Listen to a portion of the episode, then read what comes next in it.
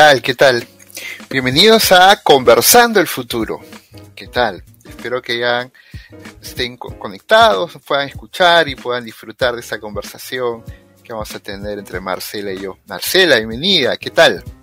¿Qué has hecho? ¿Cómo va todo, Ángel? ¿Bien? Muy bien, muy bien, Marcela, muy bien. Eh, siempre disfrutando de tu compañía y metiéndonos en estos temas raros para algunos y para otros pues muy cercanos. Para otros deprimentes. Para otros son deprimentes, exacto. Espero que esta vez no nos vayamos a deprimir al analizar este artículo. ¿no? O que no entremos en modo zoológico como la vez pasada. es cierto, es cierto. El artículo que vamos a analizar es Derecho y Robots. El futuro ya está presente. Del Instituto de Estudios Transhumanistas el autor es Ronald Cárdenas Cranes. ¿no? Ahí podemos ver en pantalla. Eh, solo tienes que ingresar al, al eh, y podrás encontrar el texto de manera libre para que ustedes puedan estudiarlo y leerlo. Entonces, publicado el año pasado, ¿no? Me parece en septiembre, si no me equivoco, ahí podemos, ahí están los datos también disponibles, ¿no? Derecho y robots, robots, el futuro ya está presente. Marcela, ¿cuáles son tus primeras impresiones antes de descomponer paso a paso esta primera parte del artículo? Sí, exactamente, y vamos a concentrarnos en la primera parte porque realmente es un trabajo eh, extenso pero que vale la pena leer y me gusta, de, me gusta del texto que no está escrito no está escrito para, para no ser entendido, o sea, no es uno de esos ladrillos académicos que a veces a la gente le cuesta entender, y eso me lleva a citar un episodio anterior en el que, eh, en el que conversamos con, o sobre eh, Caterina, Caterina Presuti, y ella hablaba acerca de la importancia que tiene divulgar eh, las reflexiones de forma clara para todos. Entonces creo que este, esta primera parte, eh, si bien emplea un lenguaje técnico y es académico, es cercano. O sea, es algo que las personas pueden asociar fácilmente con su vivencia diaria y que por eso ayuda a que, a que puedan decir, hey, esto, esto me afecta, esto realmente lo estoy viviendo y hago parte de. Claro, ¿no? Derechos y robots, ¿no? Uno se imagina pues el exterminador, ¿no? Ese tipo de cosas. Pero vamos paso a paso. Eh, o este Alter Carbon también. Claro, claro, esa serie de Netflix, si no me equivoco, o Amazon Prime, no sé. Pero que toca temas eh, significativamente importantes del futuro, ¿no? Sí, fuertes. Eh, quiero empezar con una frase que él utiliza en, su primera, en la primera parte, ¿no? Él hace un recorrido de varios procesos, fenómenos sociales o hechos que están ocurriendo en la actualidad. ¿no? Él menciona una frase, dice, la tecnología no solo ha cambiado el mundo, sino también nuestra forma de estar en él. Nuestra manera de vivir el mundo. ¿no? Es, bastante profunda la frase, ¿no? Y después se acompaña eso con, con que estamos expuestos con la, a la infodemia un tema que no ha sido nuevo para nosotros, ¿no? Es un tema que ha aparecido varias veces en los artículos o en análisis de algunos invitados también. Sí, y en mi cantaleta de todos los episodios, hay que decir. Eh, sí, sí, está, está... ¿Por qué lo piensas? Si es en serio, yo echo esa cantaleta cada que puedo. No, no, no, no lo niego, no lo niego en realidad, porque eh, hay una frase que se viene a la mente, justo me detuve unos segundos porque era la de eh, pereza mental, pereza cognitiva la La pereza cognitiva. Pereza cognitiva. Y la infodemia tratada por Fabricio, por ejemplo, López me hablaba del, virus, ¿no? De un virus de la infodemia, ¿no? Y, el virus conspirativo, lo, lo llamaba él. Claro, un virus conspirativo. Pero, o sea, la tecnología siempre ha vivido con nosotros, desde que se hace la rueda de la tecnología, ¿no? Pero ahora es esta tecnología que nos hace replantear nuestra manera de interactuar con el entorno, con nuestras redes sociales. No me refiero solo a Facebook o LinkedIn, me refiero con nuestras redes de contacto. ¿no?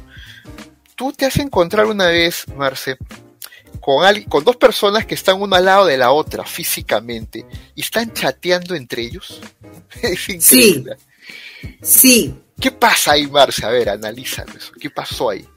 Es que eh, cuando eso me lleva como a pensar en algo que dijiste, lo dijiste hace unos segundos, que hemos que estamos replanteando la forma de interactuar. Yo me pregunto si la estamos replanteando a nosotros o si la interacción nos replanteó a nosotros. ¿Hasta qué punto estamos siendo conscientes de esa interacción? Porque la hemos normalizado tanto que ya se nos olvida, o sea, nos hemos eh, ha migrado nuestra existencia a un dispositivo creado por nosotros mismos y, y, vemos que es suficiente con esa interacción. Entonces cualquier otra cosa es paisaje. Entonces no sé si eso es, si uno se está dando cuenta de que el otro está al frente y simplemente lo considera un ser existente porque se manifiesta a través de una pantalla. Entonces, ¿será que lo replanteamos nosotros o nos replantearon a nosotros? A ver, todavía no quiero que salga el torito. ¿eh? Fue muy contra con Leti y ahí va a haber enfrentamiento. Ah, hágale pues, esperemos. Eh, voy a ser paciente. Todavía, todavía. Estamos con calma, estamos con calma. ¿no?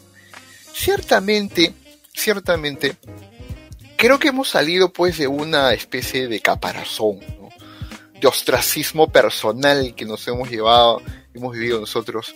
Porque, a ver, eh, algunas personas que son tímidas en las redes sociales encuentran pues su vehículo de acceso a romper esa timidez, ¿no? A romper esa timidez, escribirle a alguien que en sueños frente a frente no le hablaría, ¿no? Eso sería interesante, es un beneficio de las redes sociales también.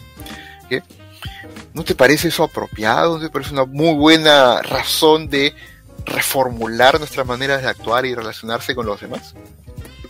Digamos que no tengo problema alguno porque de hecho con muchas personas he tenido la oportunidad de colaborar y de trabajar de manera remota y creo que el escenario de confinamiento favoreció ese tipo de interacción. Entonces eh, para ciertas cosas funciona bastante bien. El detalle, el detalle está en, a ver, pusiste un, pusiste un escenario que de hecho se presta para una reflexión bastante sesuda. Eh, vos decís, si en el uno a uno, eh, digamos en este mundo material, yo no podría interactuar con alguien, entonces el, el utilizar un medio digital me permite, me permitiría hacer algo que físicamente no podría. Entonces realmente si yo no, si yo no me siento capaz de interactuar en face to face y estoy migrando a una, una plataforma digital y estoy igual interactuando con esa persona, ¿a qué es a lo que le estoy temiendo realmente? Porque esa persona me puede bloquear, entonces no le estoy temiendo realmente al rechazo. Le estoy temiendo es a qué? Al rechazo de frente, a que me mira a los ojos cuando me rechaza o a que Claro, claro, ¿tú crees que me debería ser fácil hablar contigo face to face? No, pues eres intimidante, mujer. Seguro. Sobre todo me salió el torito, acá, me acaba de salir el torito. Sí, lo noté. es intimidante yo, oílo. Ah, ya ves, las personas intelectualmente, señores, además guapas, pues intimidan a los demás. Pero, pero es que es como... Las redes sociales. Pero es que es muy charro eso, o sea, charro es gracioso para mí. Aclaro, charro significa gracioso para mí. Eh, es, o sea, si una persona va a interactuar con otra, independientemente, o sea, si digamos están en, en pantalla, supongamos en este caso nos estamos hablando, me estás viendo igual, ¿Qué, ¿Cuál es la diferencia entre verme en una pantalla y verme físicamente? Si yo te quisiera rechazar, pues hombre. De rato hubiera mandado por tú hubieras mandado un virus a mi computadora. Le hubiera dado salir y bloquear. ya está, ya. el rechazo estaría de las dos maneras. ¿A qué le tememos cuando interactuamos mediante una pantalla? O sea, nos duele menos por qué. la verdad no lo entiendo. El rechazo es igual. Las personas son las mismas. Es solamente el canal. Entonces, ¿será que a lo que le tememos es al, al, contacto? Al, al sentir que hay otro ahí es un tema profundo, ¿eh? que, toca temas psicológicos, filosóficos, ¿no? Vayamos a otro punto más. Mira, lo que me interesa mucho de Ronald Cárdenas es que empieza su artículo tocando temas que los pone ahí en el, en escrito, ¿no? El artículo, pero eh, cuando uno se sienta a analizar, solo en el primer punto, mira, todo lo que podemos eh, deducir, ¿no? Y profundizar. Quiero empezar con otra frase más. Él dice, Narciso ya no se mira al espejo. Ahora tiene Instagram y Facebook. Y Facebook. Ah. Y Snapchat. Ah, Snapchat. Y TikTok. Todo lo demás, ¿no? Sí, tal cual. Hemos llegado a, proyectar imágenes de nosotros mismos idealizadas. Una imagen de nosotros mismos que desearíamos tener, ¿no? O sea, el ángulo perfecto para que no salga la pancita, ¿no? el ángulo perfecto para que salga la cadera que a veces tenemos. Me da risa porque, o sea, alguien, no recuerdo, alguien lo dijo en broma alguna vez, y voy a, voy a citar, no es una expresión mía, que quede claro. Dijo, no hay nadie que sepa más de geometría que un gordo tomándose una selfie. Ah, qué y, yo era como, qué cruel. Pensamiento computacional ahí detrás de ese análisis. ¿ah? claro, la mejor toma, el mejor ángulo. ¿no? ahí está. Pero, entonces es como, sí, digamos que esas pantallas lo que hacen, y ahora eso me hace pensar en un capítulo que tuvimos, en un episodio, perdón, que, hicimos antes, eh, en el que hablábamos sobre en el que hablábamos básicamente sobre cómo nosotros estamos buscando perpetuarnos en la historia a través de la tecnología digital. Entonces, básicamente lo que nosotros estamos haciendo cuando empleamos las redes sociales para interactuar con otros no es interactuar con otros, es permanecer en su memoria. Y queremos, y como la memoria se puede distorsionar, si no se usa tan seguido, queremos modificarla para poder ir cambiando la realidad que nosotros vivimos. O sea, modificamos el pasado a través de los filtros. bueno, los filtros nos ayudan a, tener una mejor imagen, ¿no? Pero también hay que considerar, mi querida Marcela, es que eh, nos enseñan algo llamado marketing personal. Y ahí dentro del marketing personal existe el concepto de la reputación, de la imagen, ¿no? La imagen como marca. O sea, nosotros nos hemos convertido en el producto ante, en esta lógica del marketing personal, ¿no? Entonces tenemos que producirnos, pues. Si se puede hacer filtro, que se haga el filtro, ¿no? Si te puede quitar una patita de gallo, te lo retocas ahí, ¿no? Y gratis por filtro de computadora. ¿Qué hay de mal en eso? Narciso ah, se ha modernizado. Sí, o sea, sí, pero es que el detalle, ¿sabes que ahora que lo decís así? Narciso realmente no necesitaba filtros porque él se amaba como era. Él solo se miraba y se veía divino. Él decía, como, decía como, uy, sexy. Él se decía, él no decía, ay, mírame la pata de gallo, mírame el gordito. Él no decía eso. ¿Será que si es Narciso el que está ahí? Porque Narciso no se hacía retoques, él no se Tiene razón, tiene razón. Hemos distorsionado al pobre Narciso. Sí. En realidad no nos sentimos bellos y buscamos filtros para sentirnos así. Exacto. El filtro, el filtro es una forma de decirnos a nosotros mismos que necesitamos arreglo. Sí, sí, sí, sí, es cierto. de hecho, ahora, ahora que mencionaste patas de gallo, la gente debería ponerse a pensar, como es que, como lo decía alguien acá en algún episodio, pues ahí, no recuerdo en qué momento, decía, eso no son arrugas, sino líneas de expresión. ¿Cierto? Y, y, las líneas de expresión son los, son, o las, las líneas de expresión y las cicatrices, alguien mencionaba, son como los tatuajes que te has hecho en distintos momentos de tu vida. Son los tatuajes que te hace la naturaleza en el cuerpo. Entonces, no son, no son defectos, son, son básicamente, son tatuajes, son historias. Los sur, esas son las líneas en las que escribimos la historia. Si lo viéramos así, no nos darían vergüenza. ¿No crees? Claro, es una manera de justificar la vejez, es cierto, es cierto. Darle sentido y propósito al. Sí, tal cual. Por ejemplo, yo soy de las que cree la edad son puntos de experiencia. A mí no me molesta la edad. Entre más son, son, logros desbloqueados. Claro, claro, como tú te ves jovencita de colegio, ¿no? Con la edad que tienes, si supiera el pueblo que nos escucha, ¿no? Si supiera el pueblo que nos escucha, la edad que tiene acá Marcelita, y podría pasar a un colegio como si nada. Oye, oye, no, para la audiencia, tengo 34, tengo 34 puntos de experiencia y parece 18 la comadre. Ah, bendito. Porque no han visto a Ángel. Ah, Ángel, Ángel, Ángel parece de mi edad. Dos añitos más, dos añitos Ya está metiéndose mal con la edad, ¿no? vamos al artículo, vamos al artículo, si no vamos a estar sacando los cuchillos de edad y demás, ¿no? Vamos a hacer la chaira, la chaira. Sí, la chaira, como se dice acá. Cárdenas Ronald también menciona algo muy interesante, ¿no? Y eso es una eh, impresión mía, ciertamente que hay avances tecnológicos tan revolucionarios, tan, tan difíciles de manejar, que es como darle las llaves de la casa a un adolescente que está con todas las ganas de disfrutar de su vida.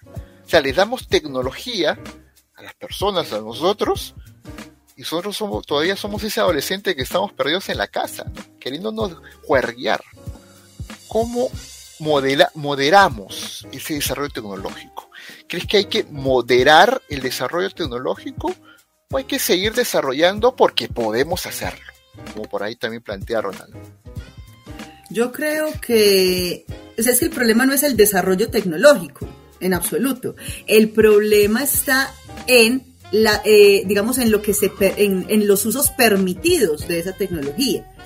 Eh, este, eh, el profesor Cárdenas Krenz mencionaba que ya, por ejemplo, el desarrollo, de el desarrollo de las ciencias médicas, antes se enfocaban en resolver problemas para poder ayudar a las personas a tener una mejor vida y ahora se han convertido en maquinarias del mero capricho de la gente.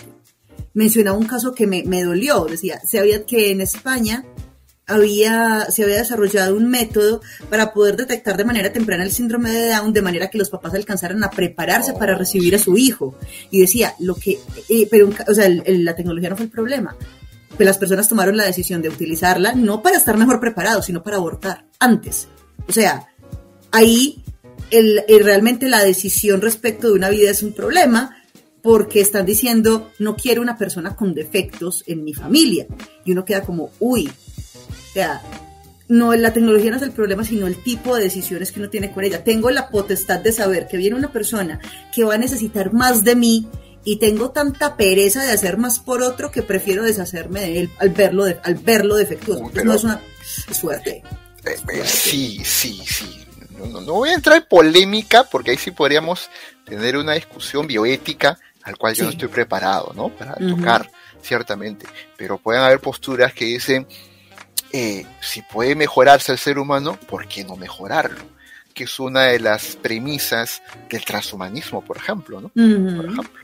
Entonces, e, e, es una discusión que se han desarrollado, claro, y se han desarrollado bastantes cosas al respecto. O sea, ya hay, ha habido avances grandes y no solamente en términos de las mejoras, sino también en términos de la formación y del acompañamiento. La misma, el mismo desarrollo científico y tecnológico ha permitido desarrollar herramientas para acompañar mejor a las personas que necesitan un apoyo especial.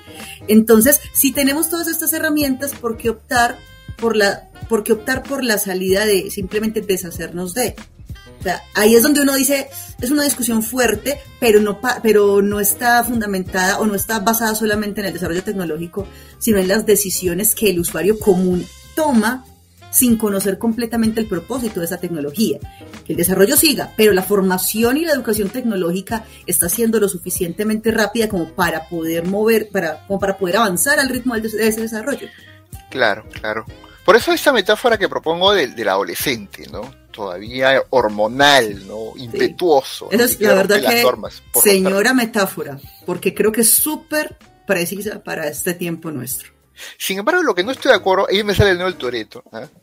¿Por qué no usar, por qué no usar la tecnología para gustos personales en vez de para sanar solo enfermedades, ¿no? Por ejemplo, yo tengo poquito cabello, porque sale una tecnología para que me crezca el cabello, ¿no? Con colita, todavía imagínate historia bonita, sí, claro. Los, los, que me escuchan en el podcast, pues no me pueden ver ciertamente, ¿no? Pero, pero que me están viendo, este, tengo un poquito de cabello, ¿no? Así que te sale la tecnología, ¿no? Arriba y, crece el cabello, ¿no? Como las plantas, sí. parece bonito? o un implante de cabello, que ya se hacen bastante. Porque sea más barato, pues, no sea tan caro, por ejemplo. yo, o sea, es que yo eso, yo eso no le veo problema, yo eso no le veo ningún problema, si eso te ayuda a tener una mejor calidad de vida. O sea, si digamos, Ángel dice, es que realmente estoy moralmente me siento afectado por mi falta de cabello. cómo me maltratas, ¿no? Ah, maltrata, que estoy moralmente afectado por mi carencia de cabello. ya lo que llegamos, yo que te aprecio un montón, Marcela. Pero yo estoy poniendo un ejemplo, listo. Pero entonces digo, es que no hay ningún problema en que la podamos usar para sentirnos mejor con nosotros mismos. El detalle está en, hombre, estamos, realmente lo necesitamos. Por ejemplo, y, y ese, es un, ese es un ejemplo que, que, que veo como profesora, ¿Qué necesidad? Y lo digo, que me perdonen todos los que me están escuchando y no estén de acuerdo. ¿Qué necesidad tiene una niña de 13, 14, 15 años de ponerse implantes mamarios? ¿Para qué? Ah, eso también lo menciona Cárdenas. Sí, lo menciona Cárdenas y yo, y yo suscribo. O sea, esta niña todavía no ha terminado de desarrollarse. Si se los quiere poner cuando ya se, se terminó de desarrollar, y digo, dijo, hombre, no, no me gustó, me quiero poner implantes, ya usted verá. Pero todavía su cuerpo está en desarrollo. Espérese, hombre, espérese un poquito, pero no, no, no, quiero crecer ya. Y a los 15 años, con la columna todavía sin formarse, músculos de la espalda todavía sin fortalecerse y poniéndose más peso. Como, voy a utilizar una expresión que yo uso mucho en mi casa. Perdónenme, pero es figurativo. Son como bobas, hombre. O sea, espérense, muchachas, que no haya fans. Como, ¿Qué necesidad? Esperen a que lo necesiten y ahí sí digan, hombre, lo necesito, pero ahí todavía ni siquiera saben. Es como querer, es como querer conseguir, es, es como querer conseguir novio en tercero de primaria. ¡Qué afán! Pues espérese y al menos termine de hacer tareas y luego piensa en eso. Y, eso me lleva a una pregunta que no sé si lo plantea como pregunta, Ronald, ¿no? Pero dice, existe una diferencia entre poder hacerlo y deber hacerlo. Ahí está, creo que justo lo que los ejemplos que estás dando tienen esa connotación, ¿no? Porque entre el poder y el deber hay elementos muy diferentes, ¿no? El poder tiene que ver con las capacidades, el desarrollo tecnológico e intelectual que tenemos, pero el deber tiene que ver con la moralidad, con la ética, ¿no? Con los valores de una sociedad.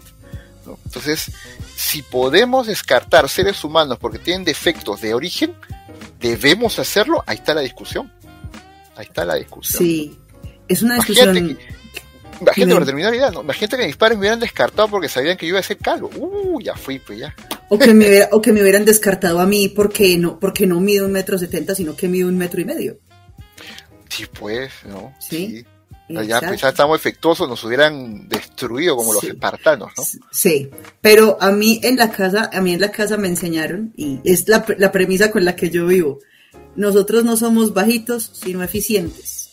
Hacemos lo mismo que los altos con menos espacio. Tal cual. Y si queremos crecer, usamos tacones. la tecnología está, para eso. Y los tacones son tecnología. Humano mejorado. Ahí te conviertes en un humano mejorado. Me convierto en una humana mejorada y utilizando literal tecnología de punta. Ya está. Yo peluca, ya está. Listo. Estamos listos. No necesitamos más. No necesitamos más. ¿Cómo conciliamos? O marcador negro en marcador el. Marcador. Mira qué mala Mira, me tratan con cariño, pero me, me, me. No, no intención, ¿cómo, ¿Cómo conciliamos esta idea del poder hacer con el deber hacer? Con el poder tener la capacidad de hacer muchas cosas con la tecnología, con el deber de hacer algunas cosas con la tecnología. Mm. ¿Cómo lo conciliamos? Yo, yo creo que deberíamos recordar el caso de la nevera en la cocina, para los que tienen nevera en la cocina. Vos comes cuando tenés hambre, o sea, vos comes porque tenés hambre, no porque tenés comida en la nevera. Vos puedes tener la comida ahí, pero no necesariamente, la, no necesariamente te la tienes que comer porque no tenés hambre. O sea, es como, no me duele el estómago, estoy haciendo otras cosas, no me hace falta la comida en este momento, acá está, aquí está disponible para cuando la necesite. Y cuando la necesite puedo disponer de ella, puedo cocinarla y disfrutarla y, y alimentarme. Pero no por el hecho de tener la nevera con comida tengo que vaciarla buena metáfora, ¿no? Bastante clara, ¿no? Y eso me lleva a pensar, y ahí cerrando ya también, es la tecnología está yendo mucho más rápido que la reflexión jurídica, ¿no? porque es un análisis del derecho, ¿no? Y no solo jurídica, agregaría yo, ¿no?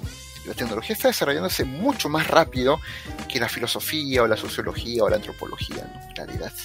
¿De acuerdo? Pero hay una pregunta ahí. ¿Cómo separar el daño que podemos hacer en el entorno digital que influye en el mundo físico. Ya debería haber leyes regulatorias. ¿Qué piensas ahí?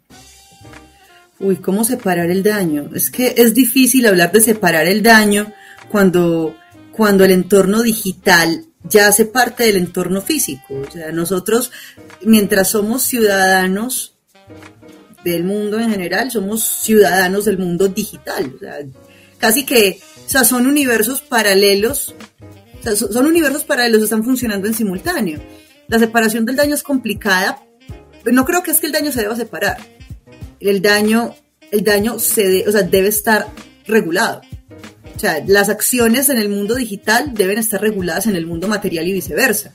Si yo, por ejemplo, agredo a Ángel a través de las redes sociales, que es un que actualmente se, hace, o sea, se ha hecho mucho más visible, no común, pero sí se ha visibilizado más. Si yo agredo Ángel, empleando una, herramienta digital, empleando una plataforma digital, mm. tengo que tener en cuenta que esa plataforma digital está inmersa en un mundo físico y emplea recursos físicos para poder trabajar. Entonces estoy empleando por extensión medios físicos. Ah, que es que yo estaba hablando en broma en redes bajo un seudónimo, pero usted tiene una IP. Esa IP es su huella. Y eso ya lo identifica usted como el artífice de eso y debe responder. Ah, pero es que era en Facebook.